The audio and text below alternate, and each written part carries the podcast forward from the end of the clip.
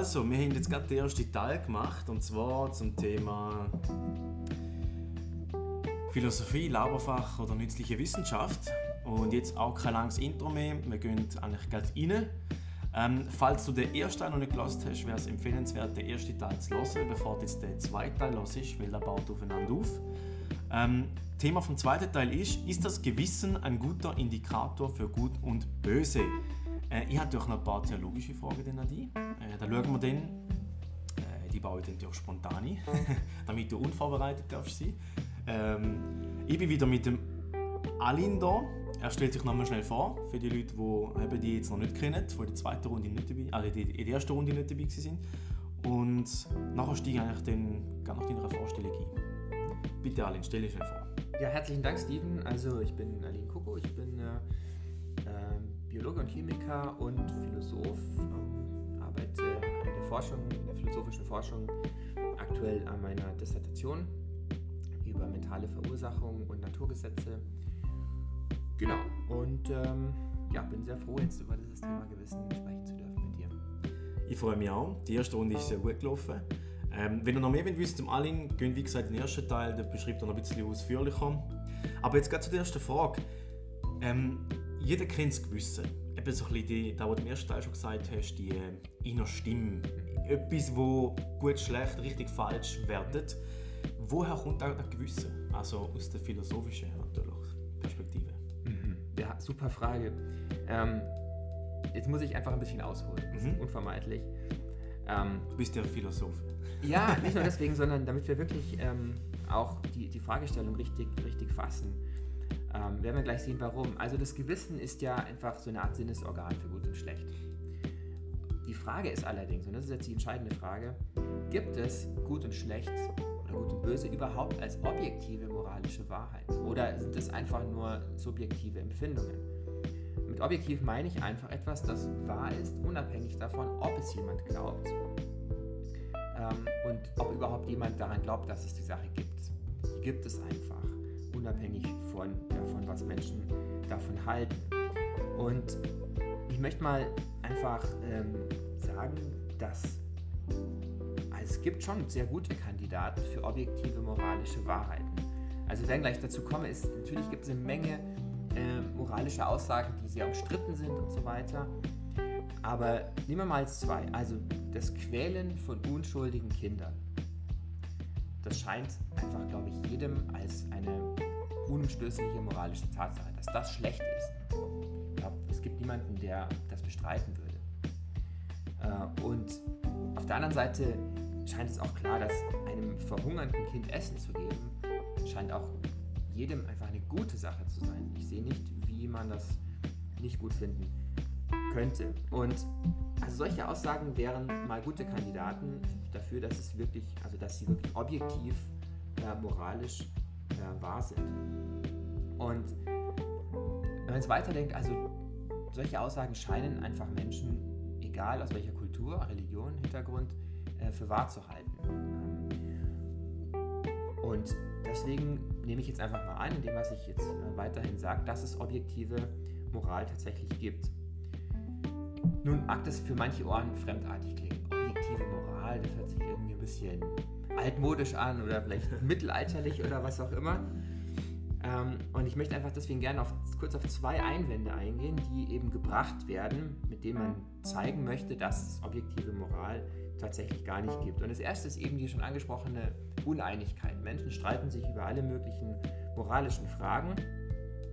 Ähm, zum Beispiel ganz heiß ist natürlich immer das Thema Abtreibung. Äh, auch das Thema Einwanderung war in den letzten Jahren, Asyl ähm, war in den letzten Jahren ganz, ganz groß, äh, wurde auch eben sehr moralisch äh, diskutiert. Ähm, und das Argument ist, es gibt so viel Uneinigkeit, also wie kann man dann behaupten, dass es objektive moralische Tatsachen gibt? Da müsste ja eigentlich, so wie in der Naturwissenschaft, wo es objektiv, offensichtlich objektive Tatsachen gibt, wie die Gravitation, das Gravitationsgesetz, das kann jeder nachprüfen und wenn ein Wissenschaftler das nicht ähm, glaubt, dann macht man eben ein Experiment zusammen und alle sehen, aha, die, Ob die Objekte ziehen sich mit der und der Kraft äh, gegenseitig an. Ähm, Sache ist dann damit äh, gelöst. In der, in der Ethik scheint es nicht so zu sein. Ähm, Und, aber das Einzige, was die Uneinigkeit zwischen Menschen zeigt, ist, dass Menschen irgendwie Schwierigkeiten haben, hier auf einen gemeinsamen Nenner zu kommen. Es zeigt einfach nicht, dass es diesen gemeinsamen Nenner, diese objektive Tatsache nicht gibt. Es folgt einfach nicht. Übrigens auch ein Punkt, äh, sogenannte Non sequitur, also in der Philosophie ein großer Punkt. Non sequitur heißt einfach, es folgt nicht. Ich mache einfach eine Aussage und sage, weil das so ist, folgt das. Weil Menschen sich über moralische Dinge streiten, gibt es keine objektive Moral. Aber das folgt einfach nicht. Das ist einfach ein schlechtes Argument. Das zweite, was gebracht wird, äh, ist so, möchte ich mal mit dem Slogan überschreiben, jeder hat seine eigene Moral. Ähm, sowas wie, was für dich richtig ist, ist für mich noch lange nicht gut. Die Idee ist einfach, dass Moral eben subjektiv ist. Zum Beispiel wie ich finde subjektiv den FC Barcelona toll, der andere findet, den, findet Real Madrid toll. Jetzt, jetzt, jetzt bist du sympathisch. Ja. ich habe noch nicht gesagt, welchen ich toll finde. ähm, und der eine mag metallic pink lackierte Autos und der andere mag die halt eben nicht. Ja? ja. Und dann wird gesagt, ja, moralische Empfindungen sind halt letztlich sowas in dieser Kragenweite. Nur der Punkt ist, es stand, einfach nicht zu stimmen, weil moralische Debatten werden ganz anders geführt. Da geht es nicht um, um, persönliche, um, um, persönlichen Geschmack, sondern es geht wirklich, da haben beide Parteien den Anspruch, eine Wahrheit zu vertreten. Also in der Abtreibungsdebatte sagen, sagen, sagen die einen, ähm, es ist wahr, es ist wichtig, dass das Selbstbestimmungsrecht der Frau gewahrt wird. Die anderen sagen, Abtreibung ist äh, schlecht, weil es eben ein, ein Kind tötet. Aber keiner wird sagen, ich habe bloß irgendwie einen Geschmack, dass, dass meine Position hier äh, gut ist. Äh, dann würde man sich ja nicht streiten. Ich kann mich ja nicht darüber streiten, ähm, ob, ob dir Tomaten schmecken und mir nicht. Das macht irgendwie keinen Sinn. Das macht niemand. Das ist einfach idiotisch. Aber in der Ethik streitet man sich sehr wohl über Dinge, von denen man glaubt, dass eben meine Position oder die Position, die man vertritt, wahr ist. So, und jetzt zum Gewissen. Wir scheinen also echt Zugang zu haben zu bestimmten moralischen Tatsachen, die wir einfach als absolut wahr und absolut, ähm, äh, also entweder als absolut gut oder schlecht empfinden. Und die scheinen kulturunabhängig zu sein. Und damit stellt sich die Frage, woher kommt das? Warum haben wir Menschen diese Möglichkeit, sowas zu empfinden? Und das wiederum führt uns zu der Frage, was ist der Mensch eigentlich? Wie ist der Mensch ähm, gemacht? Vor allem die Frage, besteht der Mensch nur aus Materie oder gibt es da noch was anderes? Und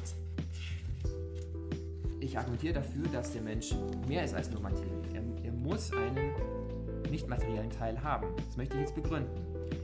Das ist nämlich so, in der Materie, die man durch Physik, äh, Biologie, Chemie beschreiben kann, findet sowas wie Moral schlicht und ergreifend keinen Platz.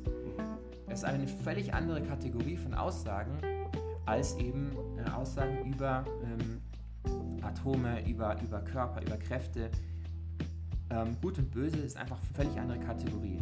Und es zeigt sich ganz besonders deutlich beim Handeln. Wir fragen uns ja, ist meine Handlung gut? Oder soll ich das tun? Oder soll ich es nicht tun? Und diese Frage ist schlicht und ergreifend keine sinnvolle naturwissenschaftliche Frage. Völlig andere Kategorie, kann durch Naturwissenschaft nicht ähm, äh, irgendwie beantwortet werden. Und aus dem Grund ist auch die Evolutionstheorie nicht in der Lage, äh, etwas wie Moral zu erklären. Übrigens äh, bedeutet es nicht, dass die Evolutionstheorie, also dass die Wahrheit der Evolutionstheorie ausschließt, dass es objektive Moral gibt. Das denken viele, es ist nicht so, aber sie kann auf jeden Fall nicht erklären, woher unser Gewissen und unser moralisches Empfinden kommt. Also das heißt, du, du stimmst in dem Teil oder was das anbelangt der Evolutionstheorie nicht zu? oder bedingt zu? Die Evolutionstheorie ähm, erhebt eigentlich auch gar nicht den Anspruch, äh, Moral erklären zu können. Und ich würde meinen, dass jeder, jeder vernünftige Evolutionsbiologe das auch so anerkennen würde. Also ähm, wenn jetzt, also der, der Anspruch, dass die Evolutionstheorie ähm, die, die, die, die, Herkunft von Moral erklärt, würde ich sofort sagen, ähm, hat dieser Wissenschaftler nicht, nicht vernünftig überlegt, was er eigentlich mit Moral meint. Er meint etwas anderes vermutlich. Ist jetzt natürlich für mich sehr interessant, weil ich, wo ja Theologie studiere und den Gottfaktor fix berechne, mhm. für mich ist es natürlich jetzt interessant, wenn du den Ansatz bringst und sagst, aha, die Evolutionstheorie ist in einem ganz anderen Bereich tätig, mhm. als dass sie könnte sagen, ja, gibt, es mhm. gibt gewisse und es ist entstanden, weil die Evolution mhm. ihren Weg gemacht hat. Ähm, bin gespannt, was nachher noch kommt. Ich kenne ja das Skript, darum will ich jetzt auch nicht, gar nicht groß vorgreifen, aber einfach, ähm, damit wir diesen Zweig auch immer im Kopf haben, ähm, gibt es vielleicht doch noch etwas anderes. Mhm. Also Aline, bitte. Mhm. Also, ähm, warum kann die Evolutionstheorie die Moral nicht ähm, erklären? Also eben dieses Empfinden, dass es absolut ähm, wahre moralische Aussagen gibt, eben wie das Quellen von unschuldigen Kindern. Nur mal zur Erinnerung, was, was ich damit meine. Ähm, stellen wir uns einen Steinzeitmenschen vor, der sieht einen anderen Steinzeitmenschen, der hat gerade ein Reh erlegt ja, und ähm, bereitet äh, das Feuer vor, um das für seine Familie zuzubereiten und verlässt den Feuerplatz aber. Jetzt hat der erste Steinzeitmensch äh, hat plötzlich die Möglichkeit, ähm, ihm dieses erlegte Reh wegzuklauen. Ja? Ähm, so, und jetzt äh, gehen wir mal davon aus, dass dieser Steinzeitmensch uns so ähnlich ist, dass er tatsächlich sich die Frage stellt, soll ich das jetzt machen oder soll ich es nicht machen? Ist es gut, ist es rechtens, ihm jetzt das Reh zu klauen oder nicht? Und der Punkt ist, dass ähm, diese Frage hat, äh, allein die Tatsache, dass er sich diese Frage stellt, hat überhaupt keinen Selektionsvorteil. Es ist eher ein Nachteil, weil ähm, nur wenn ähm, ihm die, also der, der Anblick dieses Rehs ähm, bei ihm sofort die Überzeugung hervorruft, aha, das muss ich mir jetzt schnappen, dann hat es einen Selektionsvorteil, weil natürlich ist es sinnvoll, dass ähm, für ihn, dass er äh, dieses Reh bekommt und dass er entsprechend äh, Nahrung zur Verfügung hat für sich und für seine, ähm, für seine unmittelbaren äh, Verwandten. Aber sich diese Frage zu stellen und gegebenenfalls sogar davon abzusehen, weil er zu der, zum Schluss kommt, es ist einfach falsch, das zu tun, zu stehlen, das ist eigentlich eher ein, ein äh, Selektionsnachteil. Und die Evolutionstheorie hat keinen Ansatz, eine solche, ähm, äh, solche Moral, vor allem wenn sie gegen die eigenen Interessen geht und gegen die Interessen der eigenen Sippschaft, kann die Evolutionstheorie hier keine Erklärung liefern. Also das heißt eigentlich, stellt er sich die Frage nicht, weil ihm das nichts bringt.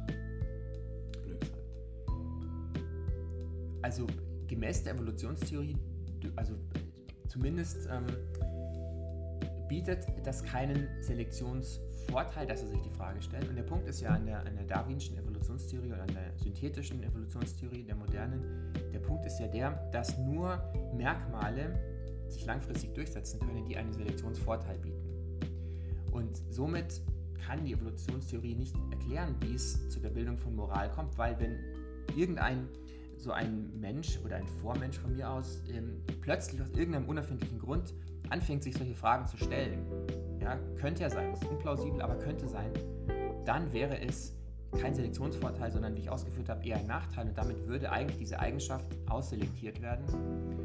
Und ähm, insofern ist es nicht erklärbar. Nochmal, ich möchte nochmal darauf hinweisen, dass die Evolutionstheorie nicht ausschließt, dass es objektive Moral gibt. Das ist einfach ein Non-Sequitur. Aber sie kann es nicht erklären. Okay. Ja, und eben, wenn, wenn ich also die, äh, diese Moral oder diese Frage nach dem, was soll ich tun, äh, nicht in der bloßen Biologie des Menschen verorten kann, wo die Evolutionstheorie schon vielleicht eine Erklärung liefert, dann muss sie irgendwo existieren in einem Teil des Menschen, der nicht sein Körper ist, also sprich einen immateriellen, geistigen Teil oder in einer Seele.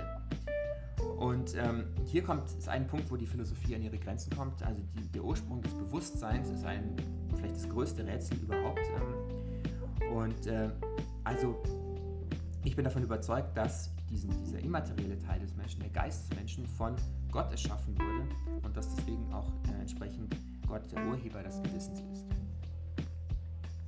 Also das eigentlich, einfach zum nochmal vielleicht die anderen Mal sagen, dass Gott das in uns gepflanzt hat ähm, und dass, dass sich das aber durchaus kann ent entwickeln. Mm, also wenn man das jetzt ähm, im Sinne eines Szenarios fassen wollte, müsste man sagen, äh, und die Evolutionstheorie akzeptiert als Erklärung für die, den biologischen Aspekt des Menschen, müsste man sagen, es gab eine biologische Evolution und parallel dazu muss aber dann Gott zu irgendeinem bestimmten Zeitpunkt äh, sowas wie diesen Geist mit dem Gewissen hineingeben in die, in die Story. Ähm, kann man machen. Ich persönlich halte nicht viel davon. Ähm, auch aus naturwissenschaftlichen Gründen äh, sehe ich die Evolutionstheorie sehr, sehr kritisch, aber das ist, das ist ein Fakt, das wollen wir jetzt nicht aufmachen. Das wollen wir jetzt nicht aufmachen. Vielleicht in einem anderen Podcast, mhm. aber äh, in, in, einer anderen Episode. Aber ähm, ich denke, Frage 2 geht jetzt da noch mal ein bisschen detaillierter rein, oder? Vor allem so ein bisschen, ähm, du hast da noch einen letzten Punkt über Normativität. Mhm. Ähm, vielleicht könntest du den noch schnell ein bisschen ausführen. Ja, also Normativität ist eben letztlich ähm, Moral in, in, Handlungen. Also Normativität, ähm, äh, du kennst einen normativen Satz immer daran, dass irgendwie ein soll drin vorkommt. Soll ich das tun? Soll ich das nicht tun? Ähm, und ähm, damit ist es eben etwas anderes als eine rein deskriptive Sache. Also ich kann natürlich ähm, beschreiben, äh, was, was passieren muss, damit ich meine Tasse hebe Arm sich bewegen, müssen Muskeln äh, sich bewegen und so weiter, müssen biochemische Vorgänge passieren, aber äh, sagt mir nichts darüber aus, ob ich diese Tasse jetzt geben soll. Also da ist eben die normative Ebene von der deskriptiven einfach unterschieden. Und man merkt, es, es, es geht viel tiefer. Thema, kann man einfach sagen, ein Thema fängt da an und hört, und hört dann dort auf, sondern die sind sehr ineinander rein geflochten, haben sehr viele Überschneidungen. Darum jetzt auch zu der Frage 2, ist das Gewissen komplizierter als ein schlichtes Gut und ein schlichtes Bös? Mhm. Das ist eine gute Frage. Ähm, also, ich, ich würde dem Gewissen genau drei mögliche Zustände zuschreiben. Also entweder es beurteilt etwas als gut oder es beurteilt etwas als böse oder es enthält sich der, des Urteils, ähm, also sozusagen weiß nicht. Ähm, für mich ist unklar, wie es andere Zustände geben soll. Ähm, natürlich ist es so, dass wir oft nicht ähm, genau wissen, wie wir eine Sache bewerten sollen oder, oder verwirrt sind. Äh, und das hat natürlich seine, seine Gründe. Ist klar, manche Fragen sind halt einfach Manche ethischen Fragen sind echt kompliziert. Man, muss, man hat dann viele Dinge, die gut sind, man muss die halt gegeneinander abwägen. Das sind dann sogenannte Güterabwägungen. Ähm, manchmal haben wir eine Sache äh, nicht richtig durchdacht. Es kann auch sein, dass wir eine Sache zu oberflächlich betrachten äh, und deswegen in so einem äh, etwas verwirrten Zustand sind. Also da kommt das Stichwort äh, gründlich denken wieder, wieder ins Spiel. Und präziser nachdenken. Genau, richtig, ja. ja, ja. Also ich denke gerade in der, in der Frage mit, mit ähm, Migration ähm, äh, wurde da oft nicht einfach gründlich nachgedacht, was, was überhaupt hier zur Debatte steht. Ähm, und es kann natürlich auch passieren, dass man eine nicht moralische Frage mit einer moralischen Frage verwechselt und dann auch in komisches äh, Gewässer kommt. Also ähm, persönlich habe einige Veganer in meinem Freundeskreis und bei denen ist äh, das, das der Verzicht auf Fleisch, Essen ist, äh, wird zur moralischen Frage hochstilisiert. Ähm, ich kann aber nicht sehen, dass es eine moralische Frage ist. Das sehe ich einfach nicht. Ähm, äh, was allerdings schon eine moralische Frage ist, äh, wäre zum Beispiel, ist es in Ordnung, Nutztiere in engen und dunklen Käfigen zu halten? Also habe ich wieder diesen moralischen Aspekt. Ist es richtig? Ist es in Ordnung? Ist es gut?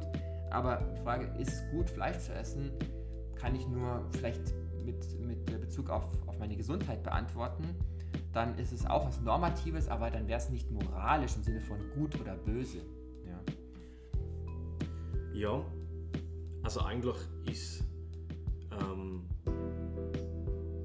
sagst jetzt eigentlich, es gibt eben die drei Zustände, es gibt die Güterabwägungen. Mhm. Also ist es wichtig, dass wenn man auf sein Gewissen lässt, mhm. dass man sein Gewissen aber auch füttert mit genug. Informationen, bevor Absolut. man kann oder bevor man soll eine Entscheidung oder eine moralische Schlussfolgerung machen. Ja, das hast du super auf den Punkt gebracht. Das würde ich genau sagen. Das ist ganz wichtig. Ähm, also vielleicht noch ein Beispiel zu dieser Güterabwägung. Es gibt ähm, ein das berühmte Beispiel mit dem, mit dem äh, Trolley Example, auf Englisch nennt man das so, äh, wo, es heißt, also ein, ein Güterzug rollt auf einem Gleis und ähm, auf äh, diesem Gleis sind fünf Personen festgekettet. Mhm. Und ähm, wenn der Zug einfach durchrollt, dann tötet er diese fünf Personen. Es gibt davor eine Weiche. Äh, du hast die Möglichkeit, diese Weiche zu stellen und dann fährt der Zug auf einem anderen Gleis und da liegt eine Person festgekettet. Was machst du? Ja. So, und wir haben hier die klassische, das klassische Problem. Entweder äh, sterben fünf Menschen oder es stirbt ein Mensch. Angenommen, der Güterzug kann nicht mehr stoppen. Was macht man? Und äh, naja, und ich sage es einfach nur bis dahin, das ist eben eine von diesen ethischen Fragen, die ist äh, nicht auf den ersten und nicht auf den zweiten Blick so einfach zu lösen. Genau, jetzt sind wir wie bei 20 Minuten beim Podcast, äh, bei der Episode, ich sage immer Podcast, bei der Episode. Ähm, ich schlage vor, nimm dir doch, mach schnell Pause, lade schnell ein Käffchen raus, wenn du im Bus bist äh, und du hast noch eine lange Fahrt vor dir, bleib unbedingt dran.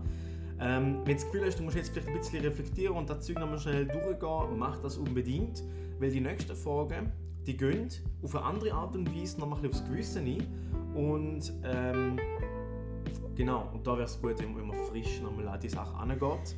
Ähm, ja, weil es ist sehr interessant, da kommen jetzt nochmal andere ähm, Facts und Tools dazu, die man kann brauchen kann, wie im ersten Teil, den wir schon hatten.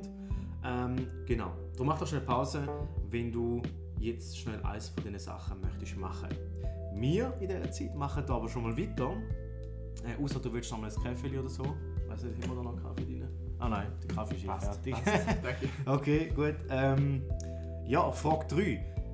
Welche Werte oder Ähnliches spielen ins Gewissen rein? Also respektive, was kommt von außen und beeinflusst mich, Steven, mhm. in meinen moralischen Schlussfolgerungen ja, und ja. so weiter? Genau, super Frage. Also ähm, stellen wir uns mal das Gewissen wie so ein Wasserstandsmesser vor. Ja? Am Bodensee oder am Rhein oder wo auch immer.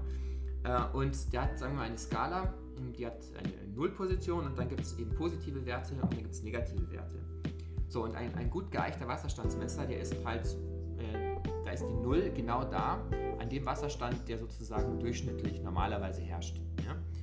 Und dann entsprechend kann der zuverlässig anzeigen, wenn der Wasserstand zu hoch wird, dann kriegt er positive Werte und wenn der Wasserstand zu niedrig ist, wenn also der See austrocknet, dann kriegt er negative Werte.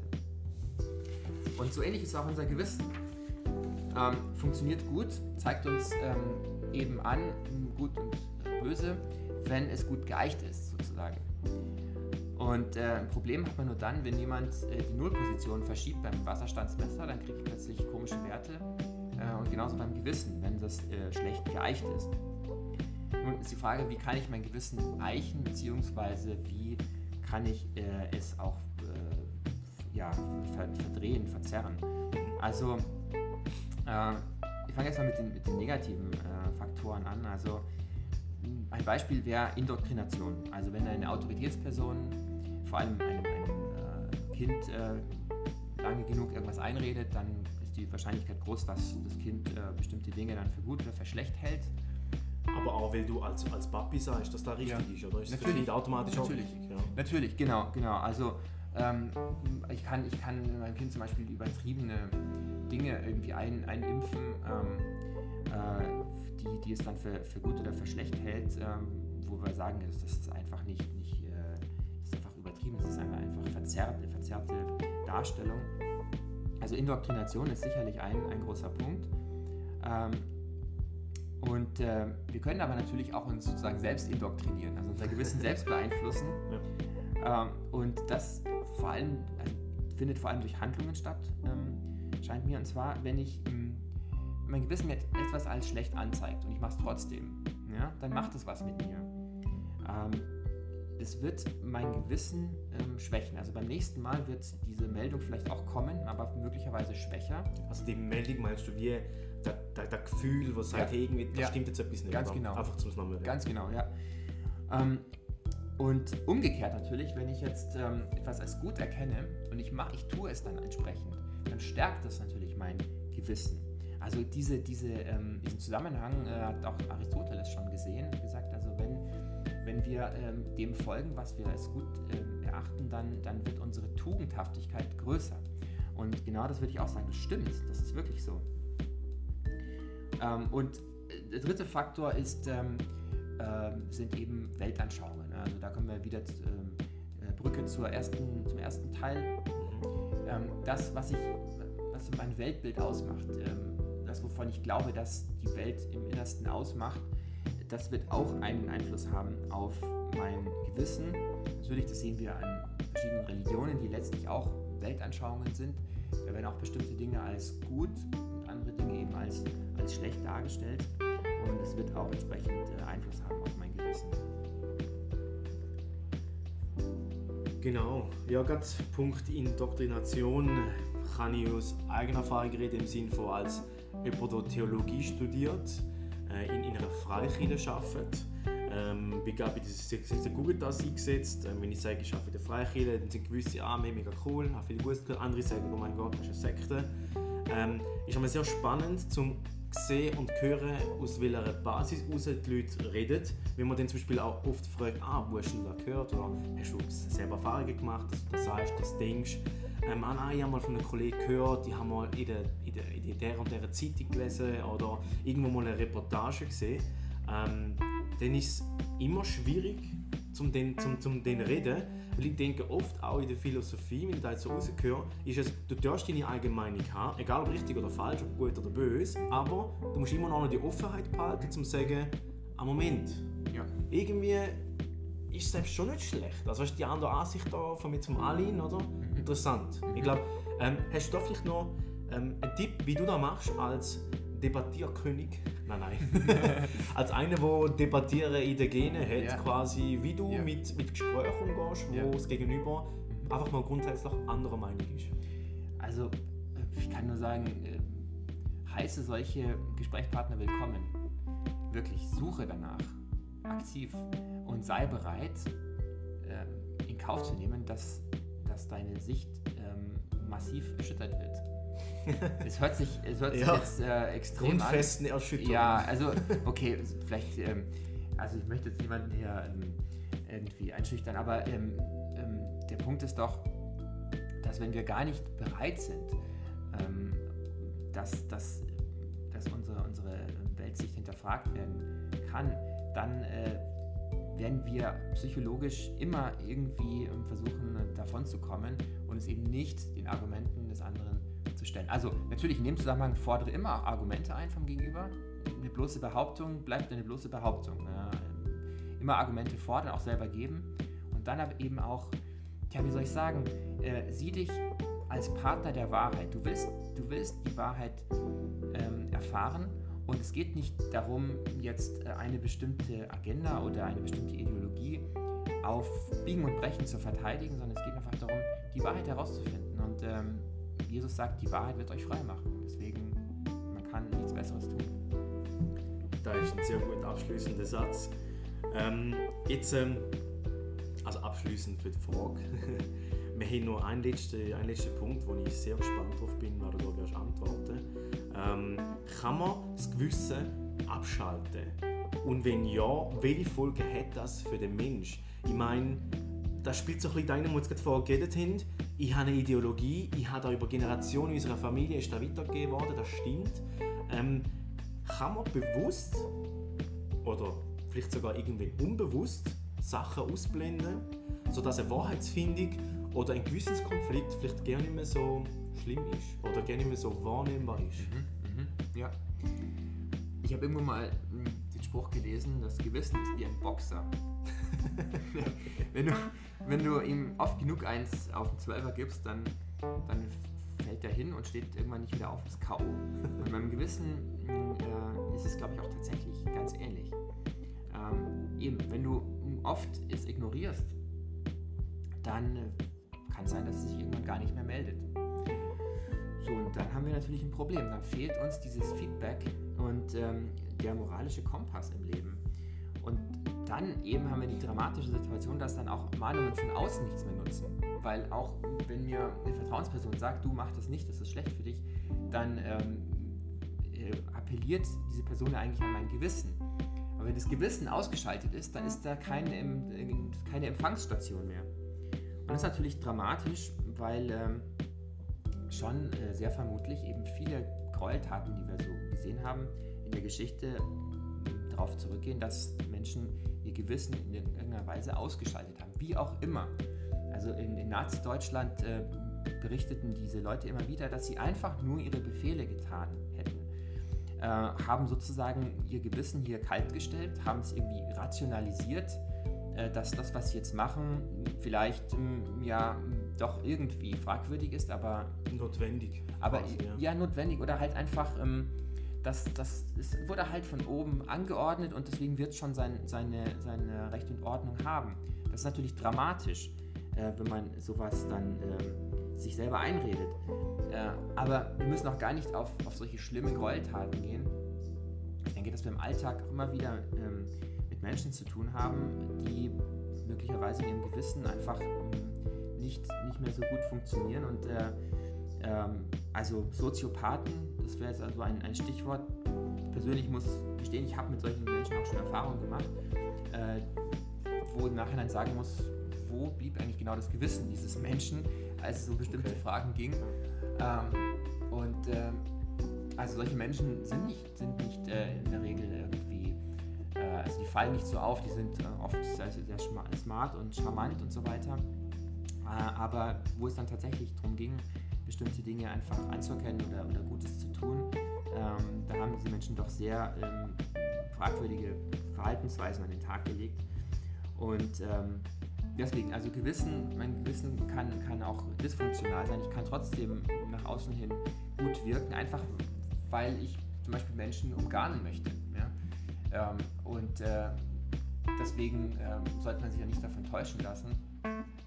Äh, in jedem Fall ist es äh, eine dramatische Sache, wenn das Gewissen äh, nicht mehr funktioniert. Ich habe noch eine Frage, die mir gerade spontan einfällt. Ähm, hast du den Eindruck oder das Gefühl oder weißt du von Fällen, dass man, wenn man das Gewissen ausgeschaltet hat, sagen wir mal jetzt ausgeschaltet oder man hat es so lange ignoriert, bis es am Boden gelegen ist nach diesen zwölf Knockouts, ähm, kann man es selber wieder zurückholen? Oder brauchst du da wahrscheinlich, das ist jetzt wahrscheinlich sehr psychologisch auch, weiß jetzt gar nicht, sagen wir mal, ähm, vielleicht hast du eine persönliche Erfahrung gemacht oder vielleicht kennst du irgendeinen Ansatz.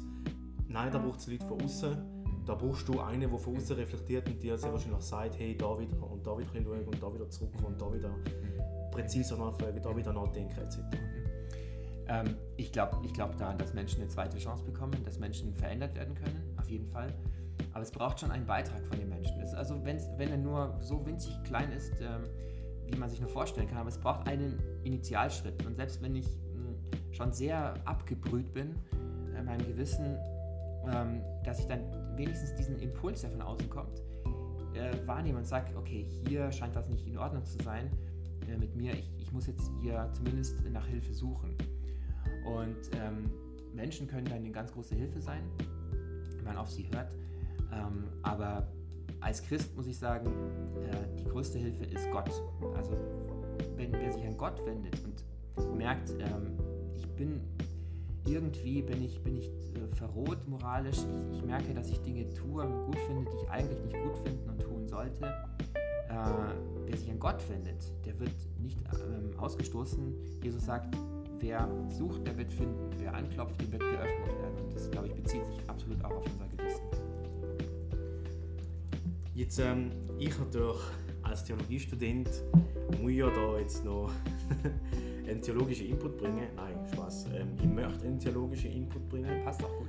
Ähm, und zwar äh, geht es um die Bibel. Ein uraltes Buch, aber hochaktuell. Was meine ich? Da drin stehen Prinzipien, egal was du jetzt von der Bibel halten magst, aber Jesus hat dort schon Sachen und Prinzipien und Regeln und, und Verhaltensweisen und Tipps und so weiter weitergegeben, wo bis heute gelten. Zeitlos, kulturübergreifend, generationenübergreifend, da hat sich nichts verändert. Ähm, und also nichts verändert mit Anführungs- und Schlusszeichen natürlich, weil halt so in 2000 Jahren alles passieren kann.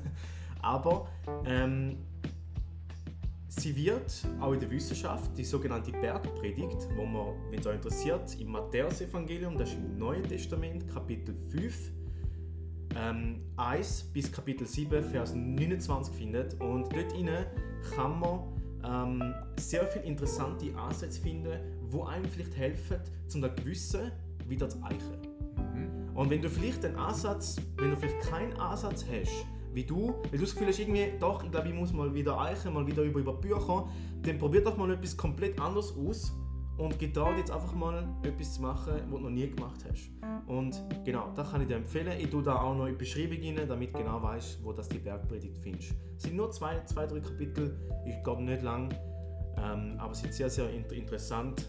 Auch für Nicht-Christen übrigens wird sehr viel geforscht über dieselben Worte etc. und so weiter. Genau, und jetzt so zum Abschluss. Äh, nach all diesen Themen und all diesen Tipps und Tools und dies und jenes und ähm, ein Fazit.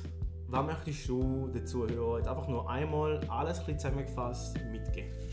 Ja, also es ist so, dass, dass der Zeitgeist aktuell schon irgendwie diesen, diesen ähm, Effekt auf uns hat, ähm, irgendwie so eine, eine diffuse Stimme, die sagt, ähm, wer immer auf sein Gewissen hört, der ist vielleicht schon irgendwie bewundernswert, so als Mahatma Gandhi-Ikone oder so, aber ist irgendwie doch so ein bisschen ein Naivling. Der wird es nicht, nicht so wirklich was bringen in dieser Welt. Und ich möchte einfach sagen, auch aus eigener Erfahrung tatsächlich, ähm, dein Gewissen ist eine Stimme Gottes in dir. Und lass es nicht K.O. gehen, wie ich schon vorhin äh, angedeutet habe, sondern folge diesem Gewissen. Unterm Strich ist das eindeutig der bessere Weg im Leben. Wie alt bist du eigentlich? oh, darf man das überhaupt sagen? Ja, das darf man sagen. Ja, ähm, also ich bin inzwischen 39. Na, also. Ich glaube, so 39 Jahre, ich glaube, wenn man da sagt, Erfahrungs aus eigener Erfahrung quasi, dann dürfen wir und sollen wir das auch ernst nehmen. Mhm. Ja. Ähm, obwohl Alter auch da wieder kein maßgebender Faktor ist. Ähm, ich glaube, die Erfahrungen prägen uns schlussendlich und mega cool, dass du deine Erfahrungen mit uns teilt heute, Alin. Gerne. Sehr inspirierend. Ähm, ja, wer weiß, wie viele Feedbacks ausfallen. Vielleicht haken wir nochmal zusammen an den Tisch. Ähm, besser vorbereitet wie gestern. ähm, wir haben das in zwei Tagen müssen machen, weil es gestern nicht so gut gelaufen ist. Ähm, aber ich glaube, jetzt haben wir wirklich einen coolen, guten Breakdown von all dem Ganzen. Und darum schaltet da wieder nächstes Mal ein. Gebt uns Feedback. Denkt da in der Beschreibung den Link für Voice Message. Könnt ihr ähm, mitteilen, wie es euch gegangen ist, was ihr noch denkt, was ihr vielleicht für Erfahrungen gemacht habt mit den Tools, die ihr alle uns mitgegeben habt. Und ja, sind gespannt auf die nächsten Themen. Unter anderem wird eins sein, äh, ist Wissenschaft und Glaube ein Widerspruch. Da habe ich einen Professor aus der Uni Wittenberg im, im Interview und äh, werden wir so ein bisschen Wissenschaft, also so ein bisschen ähm, Raum, Materie, Zeit nehmen, äh, wo auch sehr viel mit der Bibel zu tun hat und aber auch nicht und schauen, wo sind dort Schnittstellen und Überschneidungen. Genau, bleibt dran. In Amerika würde man sagen, stay tuned und bis zum nächsten Mal bei Stevie's Insights.